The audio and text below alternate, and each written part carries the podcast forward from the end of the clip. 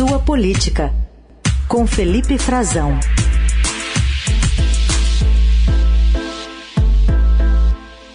E hoje o Frazão deixou para gente um comentário gravado que a gente vai acompanhar. Ele está de olho na política internacional, na diplomacia e vai falar agora sobre a perspectiva dinamarquesa da guerra da Ucrânia. Bom dia, Frazão. Olá, Raíssen, tudo bem? Bom dia para você, bom dia para os nossos ouvintes, uma excelente quinta-feira para todos. Raíssen, hoje eu trouxe para a gente uma reflexão a respeito da guerra na Ucrânia.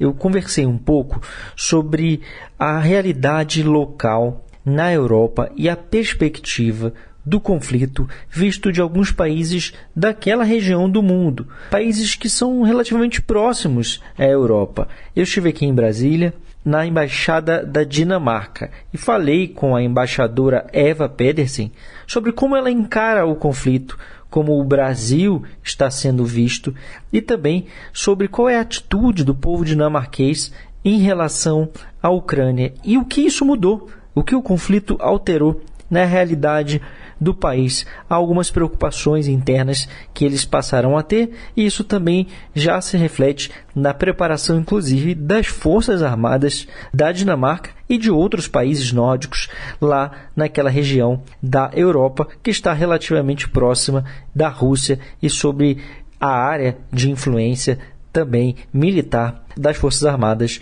de Vladimir Putin. Vamos ouvir um pouquinho do que a gente conversou? A gente espera que os outros países tenham essa adesão ao importante dos fóruns internacionais a respeito às leis, aos princípios da Carta da ONU. E estamos vendo que sim, o Brasil está fazendo isso, o Lula também tem falado isso. E uma coisa que eu fiquei muito feliz em ouvir, e não lembro qual era a ocasião, mas que também foi falado que ele respeita essas diferenças que há, que ele também entende, por exemplo, as nossas perspectivas da Europa, nossos apoio militar. Pode ser que o Brasil tenha outra perspectiva, mas entenda também o conflito é visto diferente da Europa, onde a gente está mais perto. Pensando um pouco sobre a perspectiva dinamarquesa, com respeito à invasão russa. Eu lembro bem quando caiu o muro, eu era adolescente, queda do muro de Berlim, uhum. quando era 9 de novembro de 89, que foi uma noite, não lembro ver na televisão. Eu acho que todo mundo também lembra do 9-11 em Nova York, né, com as Torres Gêmeas. E agora temos 24 de fevereiro do ano passado. Para nós que estamos na Europa, que estamos perto, não? Claro que impacta muito. Teus filhos te perguntam, mamãe, vai haver uhum. guerra na Dinamarca? Tem essa coisa pela proximidade. Mas isso, claro, eu acho que não quer dizer que nos outros países mais longe, que têm dado muito apoio, mas só para dar essa perspectiva da proximidade, que com certeza tem a ver. E muitas pessoas já tinham contato com ucranianos, então houve essa espontaneidade dos dinamarqueses também, de pessoas querendo ir lá, vamos ajudar, vamos levar coisas. Antes de começar a organizar bem o apoio, as pessoas foram espontaneamente no carro para ir lá à fronteira, pegar pessoas, uhum. ajudar nós temos estado firmemente, estaremos firmemente ao lado da Ucrânia nessa invasão que achamos obviamente injusta e legítima e claro, importante ajudar a Ucrânia que tem sido corajosas na defesa deles. Também tem essa perspectiva de que se cair Ucrânia ou se não se defende, não vai haver mais Ucrânia. E se cai Ucrânia, em seguida, é, quem mais? Né? Que bota em risco os outros países, sobretudo os países pequenos, não, que estão mais vulneráveis. E aí, Dinamarca também é um país pequeno, não é por isso, mas tem essa perspectiva. Então, esse apoio que a gente tem, um apoio de até agora 1,2 bilhões de euros que temos dado. No começo era muito um apoio humano, humanitário, de tudo o que precisavam. E depois veio assim o apoio militar, que também que foi isso que o presidente Zelensky pediu, pediu. está pedindo. Heisen, e a guerra nesta semana teve um episódio que é um divisor de águas, é considerado pela Ucrânia um crime de guerra, que foi a detonação, a explosão da barragem na usina hidrelétrica de Kakhovka.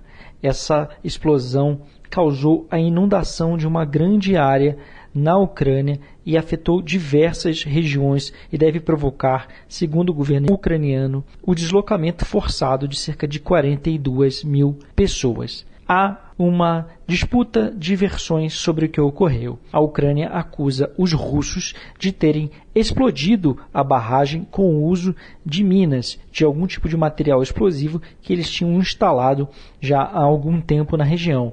Esta barragem fica numa área que estava controlada, território ucraniano, mas controlada pelas forças militares de Putin. Já a Rússia fala em sabotagem ucraniana. Eu conversei nessa semana com o encarregado de negócios da Ucrânia aqui em Brasília, o Anatoly Tati, ele reclamou de uma demora no governo brasileiro em se pronunciar, disse que esperava mais apoio do governo brasileiro em situações críticas como essa. O governo brasileiro só reagiu no dia seguinte, dizendo que espera uma investigação internacional isenta.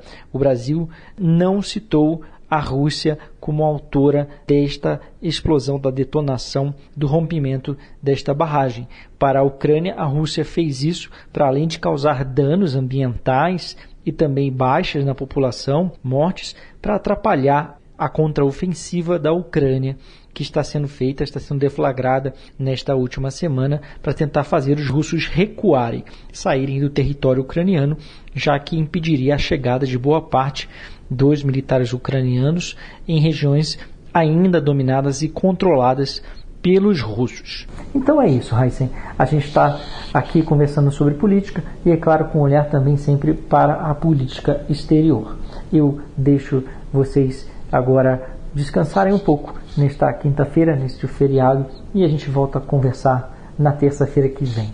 Um grande abraço, excelente quinta-feira e um bom feriado a todos. Tchau, tchau.